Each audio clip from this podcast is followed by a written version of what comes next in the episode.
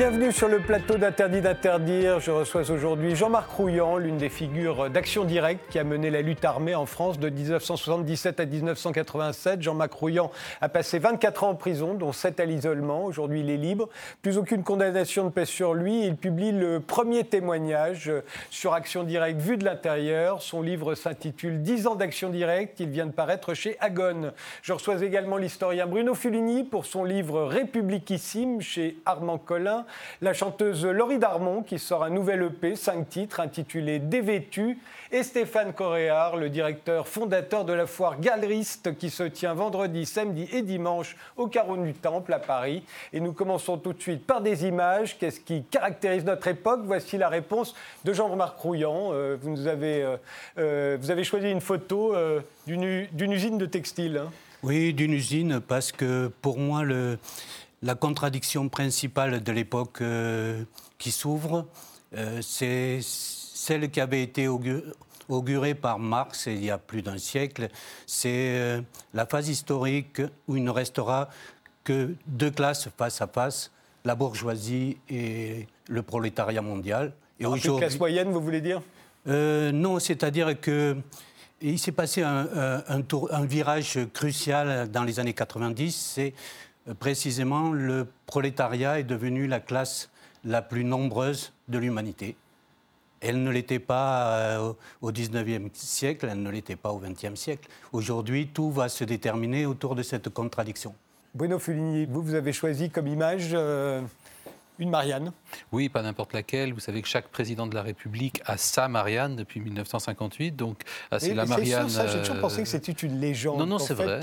on avait, euh, il y avait un certain nombre de Marianne qui étaient proposées aux maires et ils pouvaient choisir Brigitte Bardot. Ou, euh, les, maires sont totalement libres puisqu'il y a eu un principe d'autonomie des collectivités locales. En revanche, il s'agit de la Marianne des timbres postaux. Celle-là, ah. elle est présidentielle. Elle est choisie par le président. Elle est choisie par le président lui-même. Alors là, en l'occurrence, il y a eu un choix antérieur euh, qui, a, qui a fait appel à des pupilles de la nation. Euh, et le président a choisi entre les, euh, les dix derniers projets. Ce qui est intéressant, c'est pour moi, c'est que cette vieille dame qu'est Marianne, puisqu'elle date de la Révolution française, reste d'actualité aujourd'hui et qu'on est passé par le street art pour finalement dévoiler la nouvelle Marianne, une Marianne jeune mais avec un visage assez dur, finalement assez classique de profil, avec le bonnet phrygien. Euh, il y avait d'autres projets qui étaient un peu plus déjantés, des Marianne de face, un peu décoiffées, le bonnet phrygien de travers, euh, qui n'ont pas été, euh, été retenus.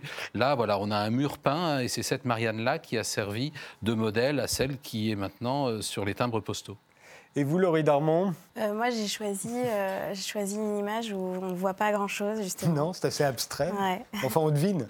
On devine. En fait, je trouve que ça résume bien quelque chose, enfin, ça montre bien quelque chose, qui est que tout va très vite et qu'on a peu l'occasion de se fixer et de s'ancrer dans les choses. Euh, et j'ai l'impression que c'est ce qui c'est ce qui caractérise. Mais ça reste un mystère. Pourquoi est-ce que ça va plus vite? Parce qu'on sait bien que le temps ne s'accélère pas. Or, tout le monde ne cesse de penser que le temps s'accélère. C'est que l'information se répand beaucoup plus rapidement. Et donc, euh, et donc, toutes les informations, je veux dire, quel que soit le, type d'information. Et donc, du coup, euh, on a perdu un peu la notion du temps, de la patience, de l'attente. Et je pense que c'est ce qui fait qu'on on, s'ancre beaucoup moins dans les choses. Peut-être aussi parce qu'on fait beaucoup de choses en même temps. On fait beaucoup de Plus qu'autrefois, non? Complètement. C'est devenu très rare de regarder euh, exclusivement un film et de rien faire en même temps. Donc voilà, je trouve que ça caractérise bien notre époque. C'est pas forcément une critique pour autant, mais c'est une autre façon de vivre. Stéphane Correa bah, moi, j'ai failli venir avec une image du bouquet de tulipes de Jeff Koons, euh, la sculpture qu'il voulait installer entre le musée moderne de la ville de Paris Elle et le plus moderne que ce que vous nous avez apporté. Absolument. Euh, mais comme euh, Jeff Koons est aujourd'hui perçu comme le symbole d'un art mondialisé, financiarisé, spectaculaire, euh, je me suis dit que c'était amusant de venir avec une image euh, d'un de ses prédécesseurs, euh, Bouguereau, un des grands peintres pompiers de la fin du 19e. Aussi, finalement, une, jeune fille qui porte aussi en offrande une gerbe de fleurs. C'était juste pour rappeler que, que, finalement, les artistes pompiers, il y en a aujourd'hui, mais il y en avait aussi il y a un siècle. Ils, tenaient aussi le haut du pavé il y a un siècle. On croyait qu'ils étaient là de toute éternité. Puis finalement, aujourd'hui, c'est plutôt les impressionnistes qu'on reconnaît. Et, mais je voulais juste rappeler donc, que des artistes qui sont là pour, pour éponger l'argent trop vite gagné par des gens pas forcément forcément très intelligent ni très cultivé. Il y en avait toujours eu. Il y en aura toujours. En ce moment, c'est Jeff Koons, Damien Hirst et d'autres. Mais euh, il, y a, il y a un siècle, c'était Bougro qui disait euh, chaque fois que je vais pisser, je perds 1000 francs. Euh, je pense que c'est quelque chose que Jeff Koons pourrait dire.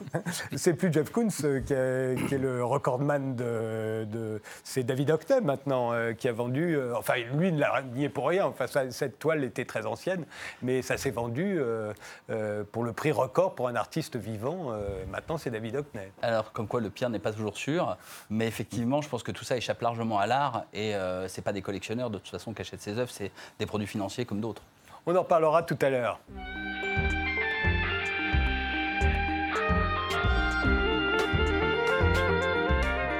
Jean-Marc Rouillant, euh, 10 ans d'action directe vient de paraître. C'est le premier témoignage, je le disais, vu de l'intérieur, euh, euh, sur Action Directe, euh, euh, qu'on appelle aujourd'hui un groupe terroriste. Un mot que vous récusez. Pour vous, vous avez pratiqué la guérilla pendant Oui. 10 ans. hein. Oui, mais ça, c'est toujours les résumés. euh. Non, ce livre, c'est.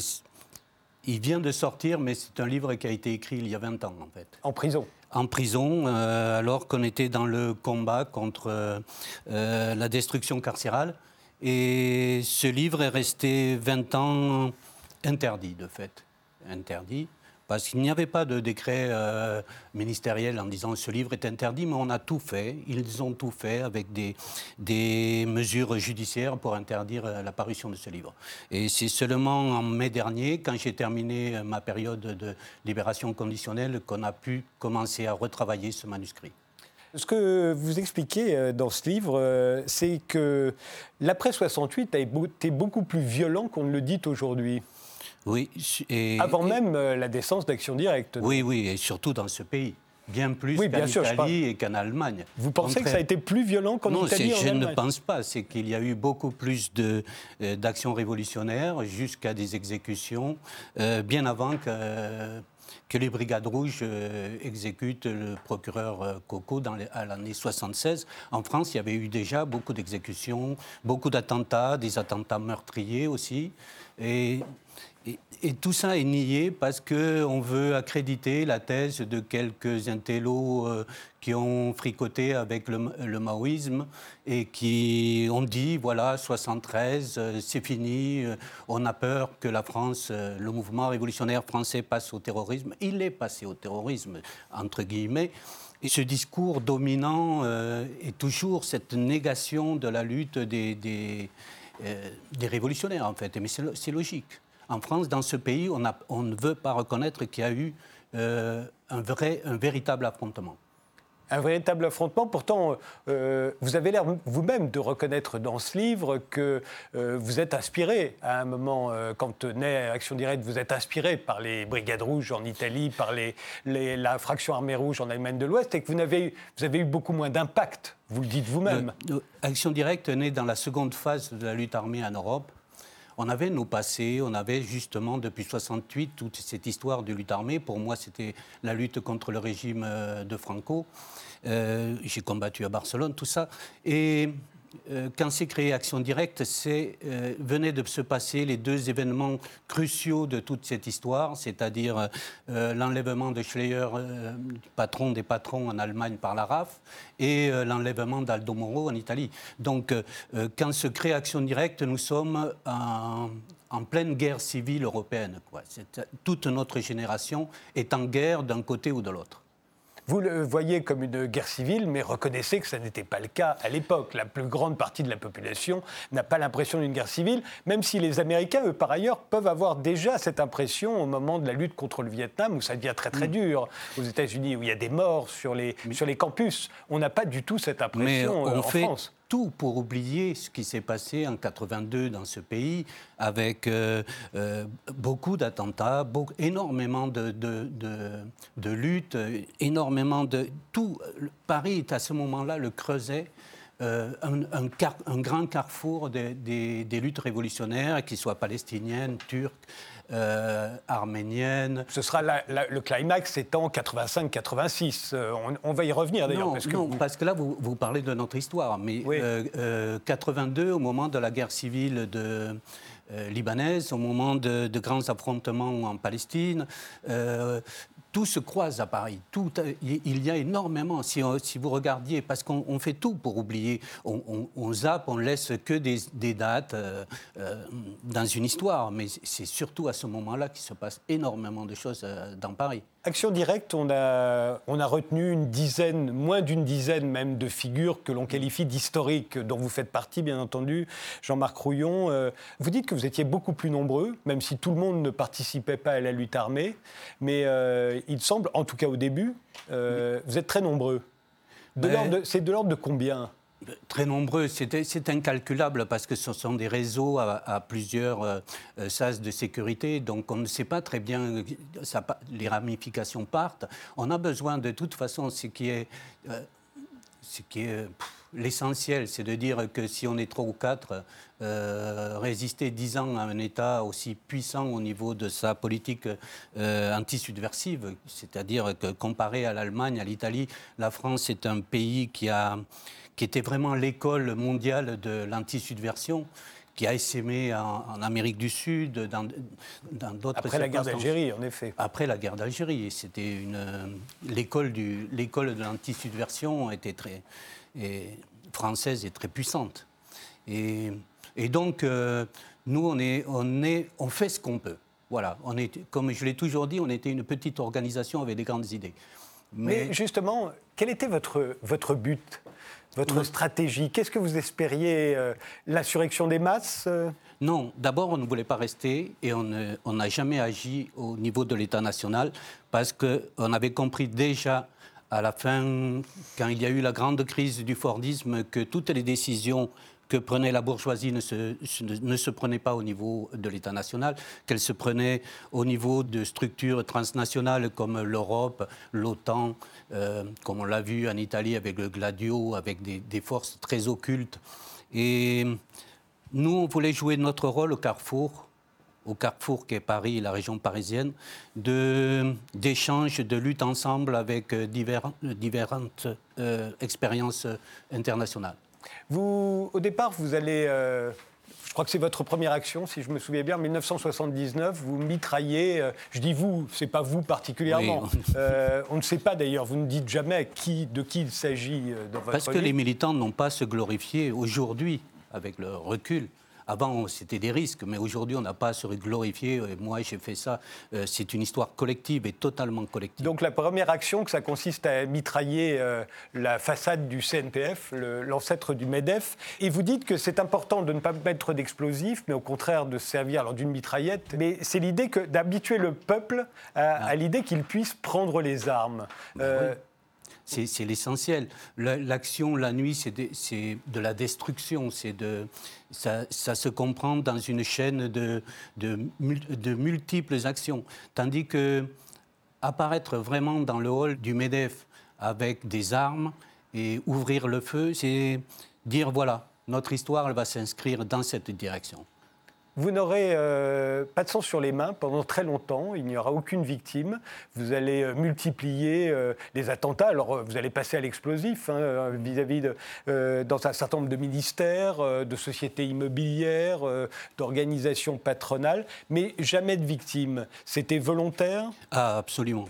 Vous ne vouliez tuer personne? Voilà, on nous accuse de, de, plusieurs dizaines et dizaines d'attentats. On a tenu toujours à que personne ne soit touché par nos attentats. Pendant un certain temps, vous allez changer à partir d'un certain euh, moment. Non, mais euh, même quand on attaque euh, le ministère de la Coopération, si on avait blessé ou tué le ministre de l'époque, Gallet, c'était impossible impossible de, cette opération. C'est pas, on ne refusait pas de. Si on cible bien la personne qu'on veut atteindre, effectivement, on peut utiliser cette violence.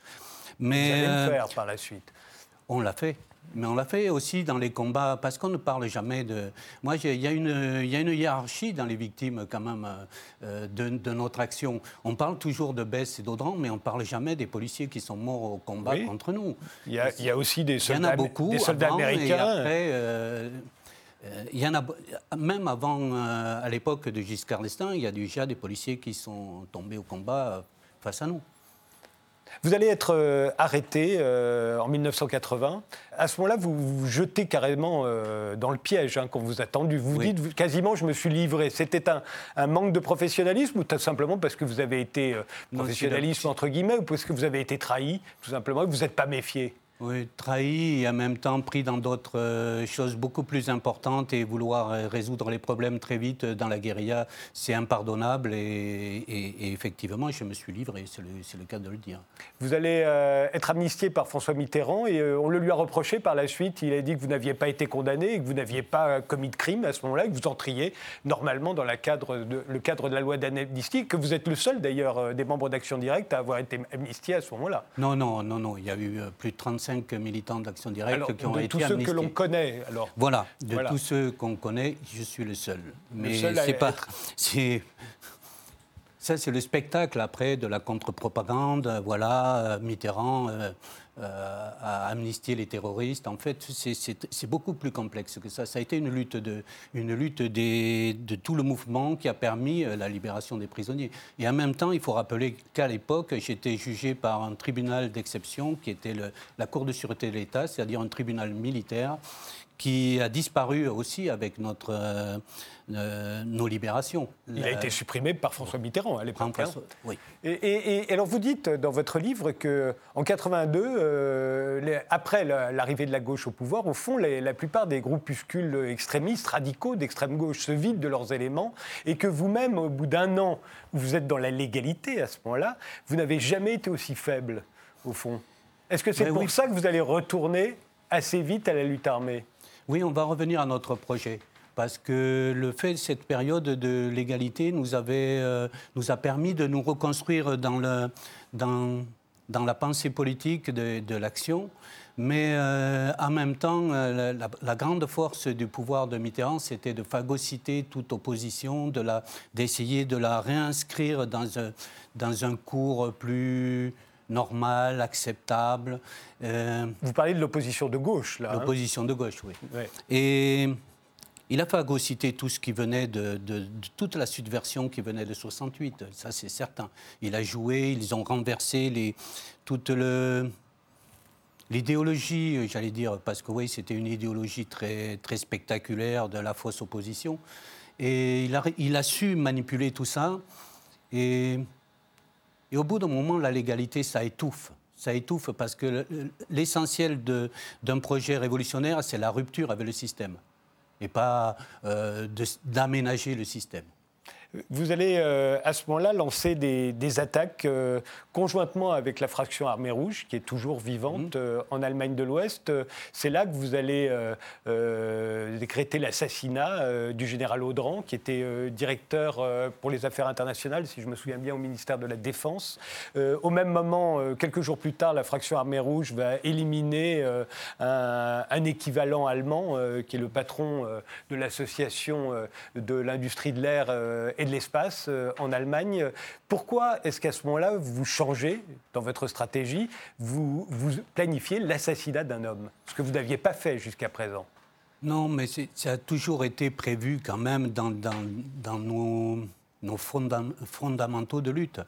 Euh, là, ce moment-là, il se passe autre chose qui, qui est assez terrible, qui est la défaite du mouvement révolutionnaire. 84, 83-84, le mouvement révolutionnaire en Europe disparaît pro- progressivement. Donc nous sommes euh, placés dans la lutte armée, dans ces guérillas qui s'unissent, et on dit comment on va faire le, passage entre notre défaite actuelle à la possible, aux possibles insurrections euh, dans les années qui viennent.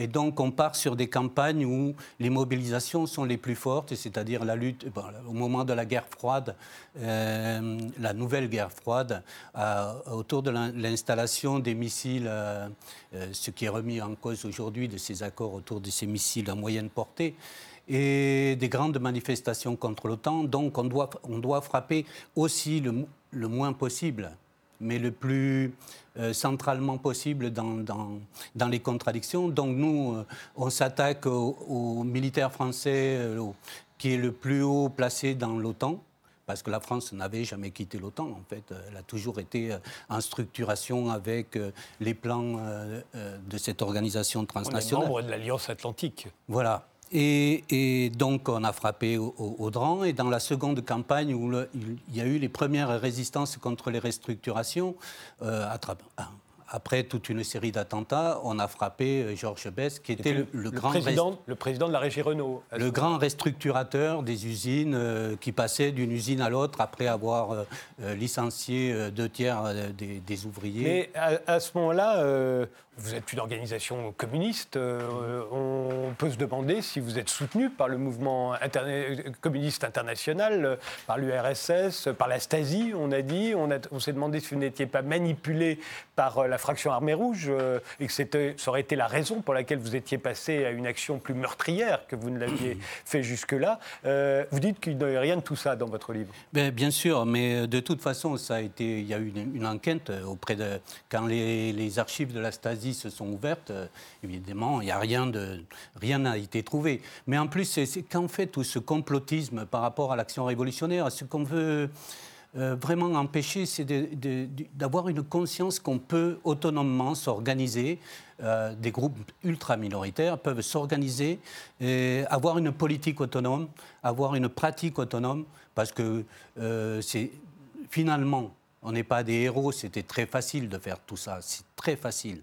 Il faut de la volonté, mais c'est facile. On n'a pas besoin de services secrets, on n'a pas besoin de l'aide d'un État pour faire des, opérations de ce type. Mais en même temps, vous vous rendez bien compte, euh, Jean-Marc Rouillant, que, y compris à l'époque d'ailleurs, vous aviez l'air tellement isolé, vous n'étiez soutenu par personne, vous n'aviez la sympathie de personne. Au fond, même les fractions armées rouges du temps de Bahader avaient plus, récoltaient plus de sympathie de la part des intellectuels, par exemple. On se souvient de Sartre allant, mm. allant les visiter dans leur prison. C'était une autre époque. Euh, c'est une autre époque, effectivement. Vous n'avez jamais bénéficié euh, ni de cette sympathie, y compris dans votre mouvement. D'ailleurs, vous dites vous-même euh, qu'après ces assassinats, euh, vous vous retrouvez très très seul euh, dans le mouvement. Vous êtes extrêmement isolé. Oui, mais c'est pas, c'est pas.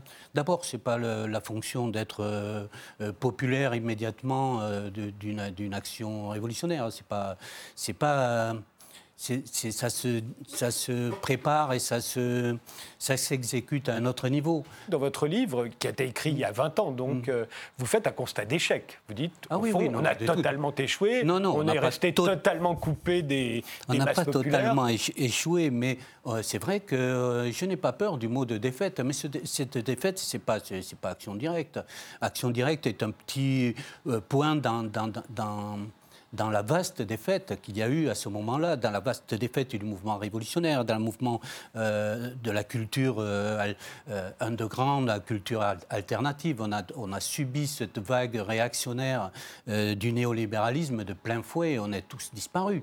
On a, effectivement, action directe dans, dans ce mouvement, dans ce moment-là, a été balayée. on vous voyait y compris à l'époque, au moment de votre arrestation en 1987, euh, où vous-même vous dites d'ailleurs que vous pataugez dans l'immobilisme à ce moment-là. Vous êtes dans une ferme avec euh, Joël Aubron, mm. Nathalie Médigon. Ce jour-là, il y a Georges Cibriani. C'est les quatre noms qui mm. resteront, puisque vous êtes tous les quatre arrêtés au même moment. Vous ne déménagez plus, alors que vous savez très bien que normalement, vous devriez vous, vous, ne bougez pas, vous restez là, et, le raid va vous cueillir euh, mm. sans, sans, que vous offriez la moindre résistance, au fond.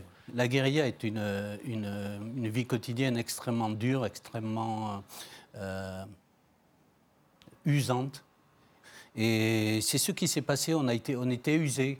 On était usé, effectivement. Et c'est logique. On était, euh, euh, c'est un mouvement qui était humain aussi.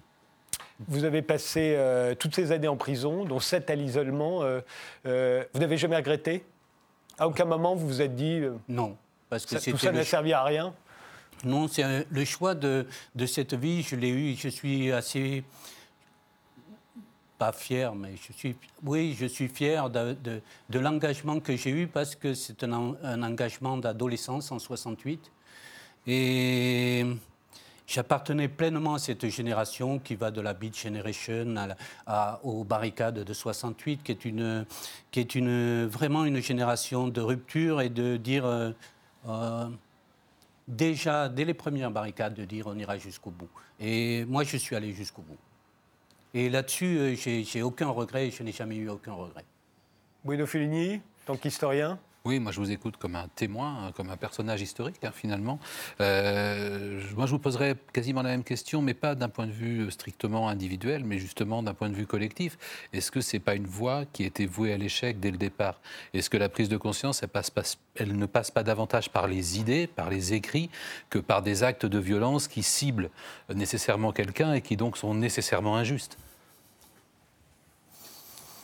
Non, parce que si on veut faire vraiment avancer euh, dans la, contre-insurrection permanente qu'est notre société, si cette, cette, lourdeur, cette pesanteur qu'il nous faut accepter euh, absolument les cadres et les rails, si vous ne faites pas une rupture, et la rupture c'est souvent euh, le tabou qu'il faut franchir, il ne se passe rien c'est l'acceptation. On le voit depuis 20 ans, une acceptation redoutable de cette oppression et de, cette non-vie de, la société, euh, surtout dans les centres ici.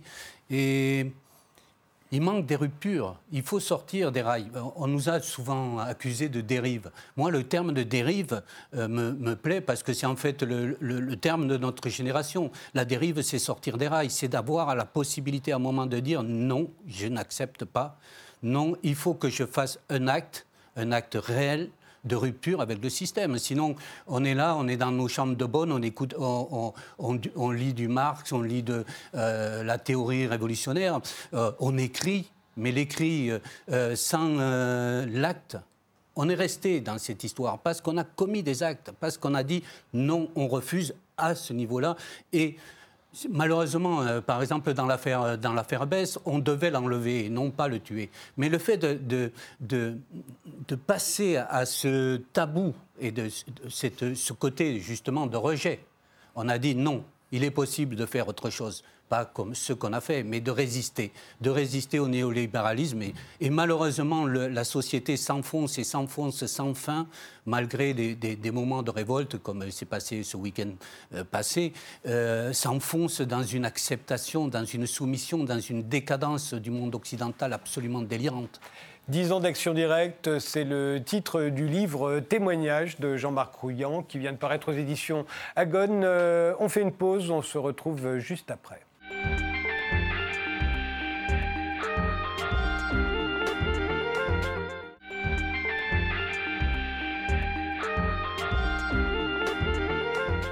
Les invités d'Interdit d'interdire sont aujourd'hui Jean-Marc Rouillant pour son livre 10 ans d'action directe chez Agone, euh, la chanteuse Laurie Darmon pour son disque Dévêtu, Stéphane Coréard, le directeur de la foire galeriste dont la troisième édition se tient au carreau du Temple à Paris ce week-end, et l'historien Bruno Fulini pour son nouveau livre Républiquissime chez Armand Collin. C'est sous-titré Petites et grandes histoires de la vie politique. On y apprend par exemple que le docteur Guillotin, on ne lui doit pas seulement la guillotine, hein, on lui doit aussi la forme de l'Assemblée nationale en demi-cercle. Oui, parce que Guillotin était un médecin et donc il avait l'image de ces amphithéâtres des facultés de médecine où tout le monde se voyait. Euh, et donc lorsque la France s'est dotée d'assemblées parlementaires, euh, ses collègues, puisqu'il était lui-même député aux États généraux puis à l'Assemblée nationale, lui ont confié le soin d'organiser la, salle. C'est le premier de nos questeurs, on disait commissaire de la salle, et il a eu l'idée de les disposer comme cela. Alors que le modèle de l'époque, c'était plutôt le Parlement anglais, où, on a des, des Ils sont face à face, voilà, comme ça. exactement. Et donc tout, toutes les assemblées parlementaires françaises, ensuite, ont suivi cette tradition de l'hémicycle que nous devons à Guillotin. Guillotin, c'est aussi l'inventeur de la pétition au chef de l'État. C'est le premier qui, en 1788, a eu cette idée, pour nous toute simple, mais à l'époque euh, sacrilège, hein, de, faire signer un texte à des citoyens, à des bourgeois, euh, pour s'adresser directement au monarque qui incarnait euh, la nation. C'était difficile de faire signer les gens à l'époque qu'aujourd'hui. Euh, certes, et c'était tout à fait nouveau à telle enseigne qu'il a été condamné. C'est pour ça qu'il est élu euh, député en 1789, parce qu'il est considéré comme un révolutionnaire pour ce, cet acte tout simple. Et, pourquoi euh, et dans quelles circonstances invente-t-on les départements en 1790, donc un an plus tard? Bah, Disons que la, question de l'organisation territoriale du royaume, puisqu'on est encore à l'époque dans l'idée d'une monarchie constitutionnelle, on ira plus tard vers la République, elle se pose à partir du moment où on veut avoir la même loi sur l'ensemble du territoire. Quand on a des provinces qui ont des droits autonomes, euh, finalement, ce qui est voté à Paris n'a pas beaucoup d'effet. Alors, il y a une légende qui dit que les départements ont été inventés et découpés de façon qu'on puisse faire l'aller-retour à cheval depuis le chef-lieu. C'est une légende, ou du moins, c'est une conséquence, c'est une, idée tout à fait incidente. L'idée, c'est de casser les anciennes provinces qui avaient, euh, pour certaines d'entre elles, un droit propre et donc la possibilité de bloquer déjà le pouvoir du roi avant 1789 et puis le pouvoir de l'Assemblée après. Et l'idée, c'était d'avoir une unité sur l'ensemble du territoire. Alors, le premier projet d'un certain Touret, est très loin, puisqu'on faisait également abstraction de la géographie, et donc on divisait la France en carrés euh, de côtés égaux, donc c'était très très beau euh, sur le papier. Évidemment, ça posait un petit peu des problèmes avec les fleuves et les montagnes, et donc on est passé d'un plan en damier au plan grosso modo que nous connaissons aujourd'hui. Vous dites que c'est en 1849 que Victor Hugo euh, est le premier à prophétiser qu'un jour il y aura un Parlement européen. Oui, parce que se tient cette année-là, en 1849, un congrès de la paix à Paris avec des, représentants de différentes nations. On est au lendemain de l'année 1848, hein, qu'on a appelé le printemps des peuples. Donc les idées démocratiques agitent euh, l'Europe à ce moment-là. Hugo lui-même est représentant du peuple à l'Assemblée nationale. Et euh, lorsqu'il prend la parole, il a une espèce de vision fantastique. Il décrit donc des États-Unis d'Europe avec un grand Sénat souverain, dit-il, donc une préfiguration du Parlement européen. Mais attention, euh, le Victor Hugo de l'époque est bien sûr convaincu que cette Europe de demain, elle parlera le français et le Parlement européen aura son siège à Paris et nulle part ailleurs. 130 ans plus tard, il y aura le pile, 130 hein, ans après, le Parlement européen. Euh, euh, vous racontez qu'on a déjà voulu abolir la prostitution. On sait que la France euh, est aujourd'hui abolitionniste. C'était en 1865. Oui, parce qu'il y a un droit de pétition de longue date hein, en France, grâce à Guillotin justement. Et donc, sous le Second Empire, il y a un médecin ardennais qui, qui fait une une pétition qu'il envoie aux sénateurs. Il faut dire qu'à l'époque, sous le Second Empire, euh, euh, Paris, c'est Bangkok. Hein, bah, c'est la capitale euh, du tourisme sexuel. Exactement, exactement. Et puis alors là, il n'y a pas la moindre mauvaise conscience. Hein. Vous avez aussi bien les courtisanes tout en haut que les, gamines dans les rues qui vraiment racolent. Donc la prostitution prend une ampleur absolument incroyable, et surtout à Paris. Et donc ce, médecin écrit aux sénateurs. Alors il n'est pas le premier, évidemment, à, à décrire les ravages de la prostitution, mais lui, il a une idée originale. Il veut frapper non pas les prostituées, mais ceux qui en tirent profit. Et, alors évidemment, pas non plus les clients comme on l'a fait. Pas non euh, plus les clients, il n'en est, pas là. Pas non plus les macros parce que c'est compliqué. Et donc il a l'idée de frapper les propriétaires qui euh, louent euh, les, les appartements. Alors il envoie la, la, pétition au président du Sénat qui la met un petit peu sous la pile. vous racontez également que dans quelles circonstances on a inventé la relégation pour les récidivistes, ce qui va donner le bagne de Cayenne. Effectivement. Bah, D'abord, pour qu'on punisse spécialement les récidivistes, il fallait qu'on puisse les identifier. Et c'est ça qui est passionnant, c'est que pendant très longtemps, la police ne savait pas identifier un récidiviste, c'est-à-dire quelqu'un qui avait déjà été condamné, eh bien agissait sous de nouveaux noms. Il n'y avait pas de centralisation des dossiers Alors les dossiers étaient mal centralisés, puis on n'avait pas au 19e siècle les, les outils pour identifier quelqu'un qui aurait été condamné en un autre point du territoire. On avait recours façon Vidocq à des physionomistes, mais euh, c'était une méthode pas très, pas très fiable. Et puis en 1883, il y a un obscur employé de la préfecture de police de Paris qui s'appelait Bertillon et euh, qui imagine un système assez compliqué avec des mesures du corps humain qui font qu'il n'y a pas deux individus qui ont les mêmes mesures et les mêmes rapports entre ces mesures. les empreintes digitales Ah non, non, c'est bien pas Encore. Les empreintes digitales, ça vient plus tard et c'est anglais. Mais le bertillonnage, c'est vraiment les premiers pas de la police scientifique. Ça a lieu à Paris. Et donc Bertillon va mettre au point cette méthode un petit peu compliquée mais efficace. Et en 1883, pour la première fois, on réussit à identifier scientifiquement un récidiviste, alors qu'il a été arrêté sous un autre nom. Et à partir de là, euh, en moins de deux ans, une loi Valdec-Rousseau va, va être votée pour dire eh bien les récidivistes qui sont coupables de faits graves, non seulement sont condamnés de nouveau, mais vont être écartés du circuit en quelque sorte. On va les envoyer en relégation, ce qui va donner le bagne en Guyane. Alors il y a les attentats anarchistes euh, dont vous parlez, la terreur verte comme on l'appelait à l'époque. Euh, il faut se souvenir que bien avant les, attentats euh, pendant la guerre d'Algérie, bien avant les attentats de l'extrême gauche européenne révolutionnaire des années 60-70, et bien avant les attentats qu'on a connus ces derniers temps à Paris, il y a les attentats anarchistes qui vont se répandre dans toute l'Europe. Les premiers, c'est à Paris, c'est Ravachol.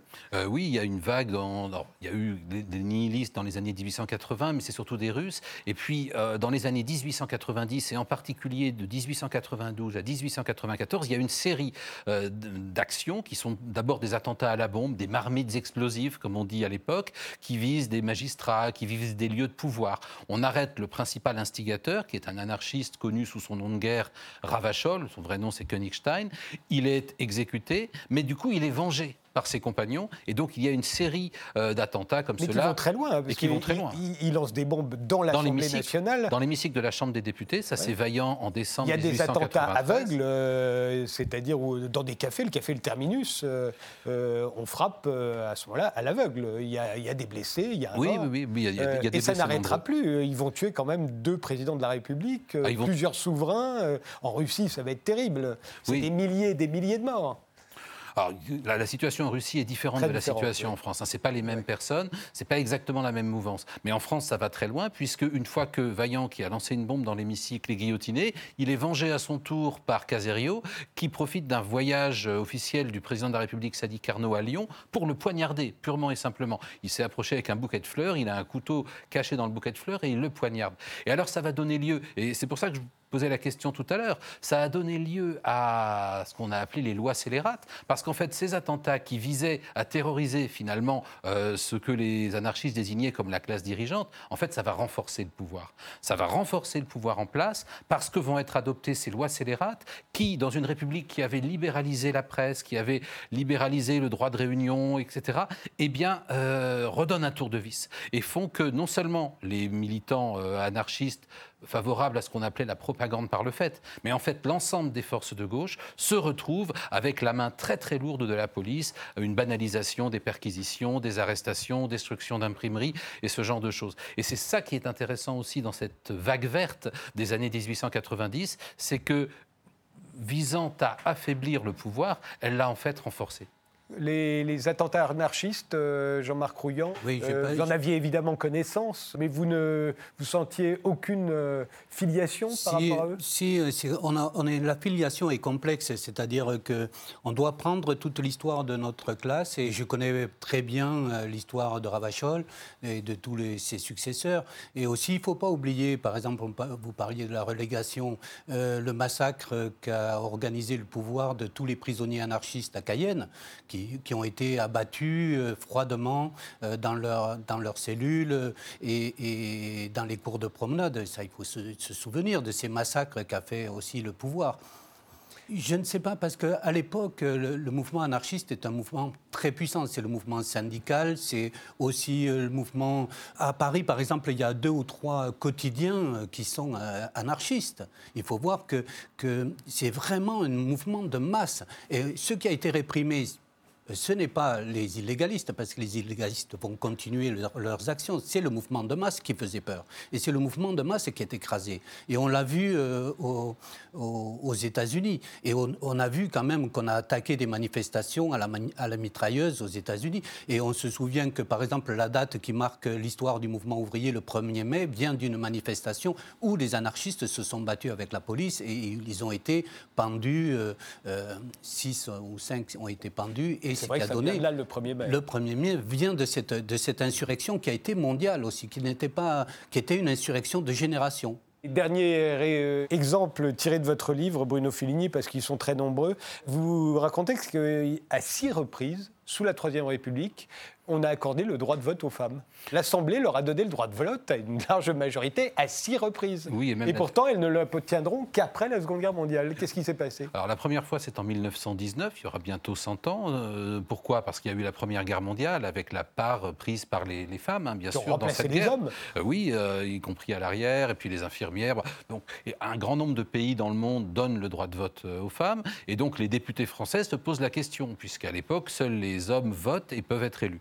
Ils, vont plus que se poser la question. Il y a une vieille proposition de loi qui a été déposée avant la guerre, euh, qui, qui traîne par là, et donc on, on en débat. Et c'est un très très beau débat, à l'issue duquel, à une très large majorité, les députés votent pour euh, accorder non seulement le droit de suffrage, mais même l'éligibilité aux femmes. Ça, c'est au mois de mai 1919. Sauf qu'une loi, pour être valable, doit être adoptée dans les mêmes termes par les deux chambres du Parlement. Ça, c'est la constitution de l'époque, c'est aussi euh, celle d'aujourd'hui. La grosse différence, c'est qu'à l'époque, c'était les assemblées qui euh, pouvaient choisir ce qu'elles inscrivaient à leur ordre du jour. Ah Et donc, les députés votaient d'autant plus tranquillement le vote des femmes qu'ils savaient que les sénateurs bloqueraient cette réforme un peu bizarre. ils l'ont bloqué six fois. Et ils l'ont bloqué six fois. Et la dernière fois, c'est au moment du Front populaire en 1936. Et là, c'est vraiment absurde, puisque la réforme est votée à l'unanimité par la Chambre des députés et euh, bien elle n'est pas euh, acceptée par le Sénat. C'est pourquoi le droit de vote des femmes finalement viendra non pas par une loi mais par une ordonnance euh, en du Gérald de Gaulle.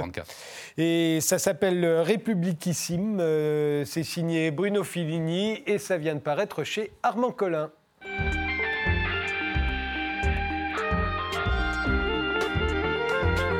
Laurie Darmon, vous avez déjà sorti deux EP et un, album euh, depuis 2015. Euh, la voici un nouvel EP, cinq titres, que vous avez intitulé Dévêtu. Pourquoi ce titre Vous êtes habillé sur la couverture. Il euh, n'y a aucune chanson qui s'appelle Dévêtu. Alors? Il m'a semblé que c'était quand même ce que voulait dire l'ensemble des chansons. L'histoire d'une jeune femme qui, qui euh, se dévait pour euh, devenir plutôt femme. c'est vrai que dans le clip, dont on va voir tout de suite un extrait, on se dit que c'est à deux doigts. Hein. Ça a failli, euh, et pas seulement vous d'ailleurs, comme on va le voir. Lundi soir, mois de mai, début de semaine, je sais, la fièvre au bout des doigts, j'appelle n'importe quoi, personne répond présent, demain bilan, désolé, occupé, journée chargée, je vais je me décide à sortir, absolument seul, je descends la rue des martyrs, ça c'est mais ça s'engueule, je croise des gens pressés, et d'autres plus posés,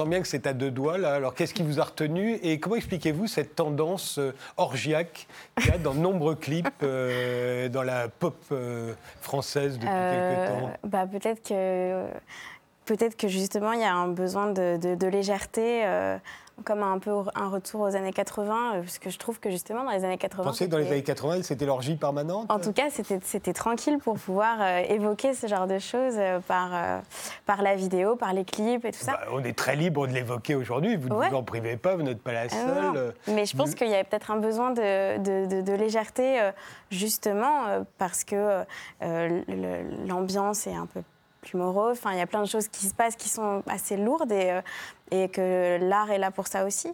J'ai l'impression que... Vous avez fait également une chanson euh, qui s'appelle Rangan SM, euh, qui est un hymne euh, au sadomasochisme. Il n'y a pas de clip, mais je vous propose d'en écouter tout de suite un extrait. Rangan SM, que vous interprétez. C'est avec un système, vous allez voir, il vaut mieux que vous bougiez un peu en l'écoutant. je me souviens des pièces closes et désertes, ta respiration qui s'explose sur ma chair. C'était bon, c'était bon, c'était bon, c'était la vie qui venait me pénétrer par ici. Je me souviens des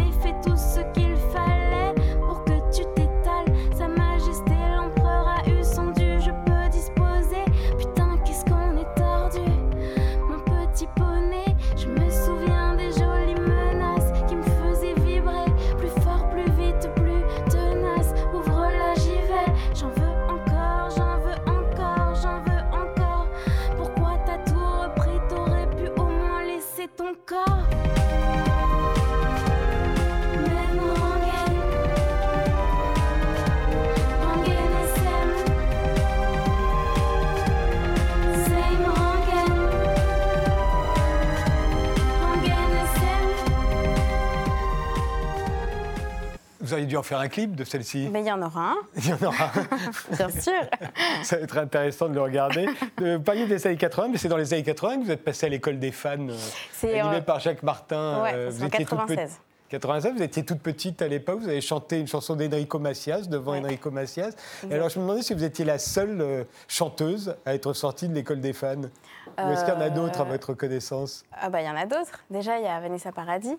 Ah oui, elle aussi, elle était. Ah oui, j'avais oublié. elle en est sortie très très vite, elle, puisqu'elle était très très jeune quand elle a commencé sa carrière. C'est vrai. Après, je sais pas, je saurais pas vous dire, mais je crois qu'il y en a d'autres, ouais. Mais euh, bon, c'était sympa. C'est un bon souvenir en tout cas. votre EP euh, e 5 titres euh, s'intitule Dévêtu et on attend donc le prochain clip avec Rangan SM.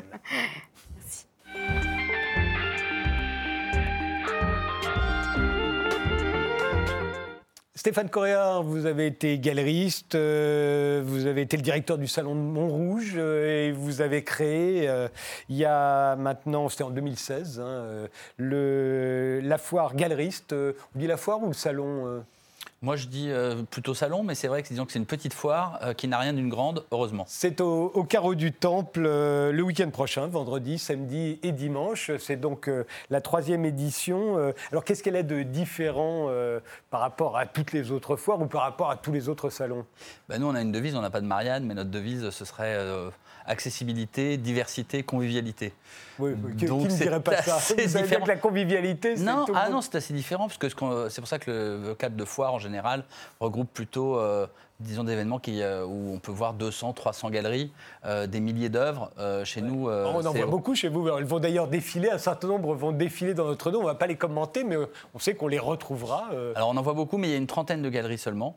Oui, Donc c'est vraiment à taille humaine. Et euh, de toute façon, la taille humaine, c'est ce qui caractérise tout, tout ce salon, en fait. C'est-à-dire que... vous avez dit, pardon de vous interrompre, mais vous avez dit, c'est la, seule foire où, où, Larry Gagosian euh, aurait été refusé. Oui, euh, parce c'était, que... c'était une provocation. Il faut savoir que Larry Gagosian, c'est le plus grand galeriste aujourd'hui dans le monde. Et justement, nous, en fait, on est un peu une, la foire de l'exception culturelle. C'est-à-dire qu'on pense que c'est pas parce que c'est le plus puissant que c'est le meilleur. Euh, il y a d'autres critères. Et euh, c'est ça qu'on a voulu mettre en avant euh, au sein de Galeriste. D'abord, c'est la seule foire dont le comité de sélection est composé de collectionneurs.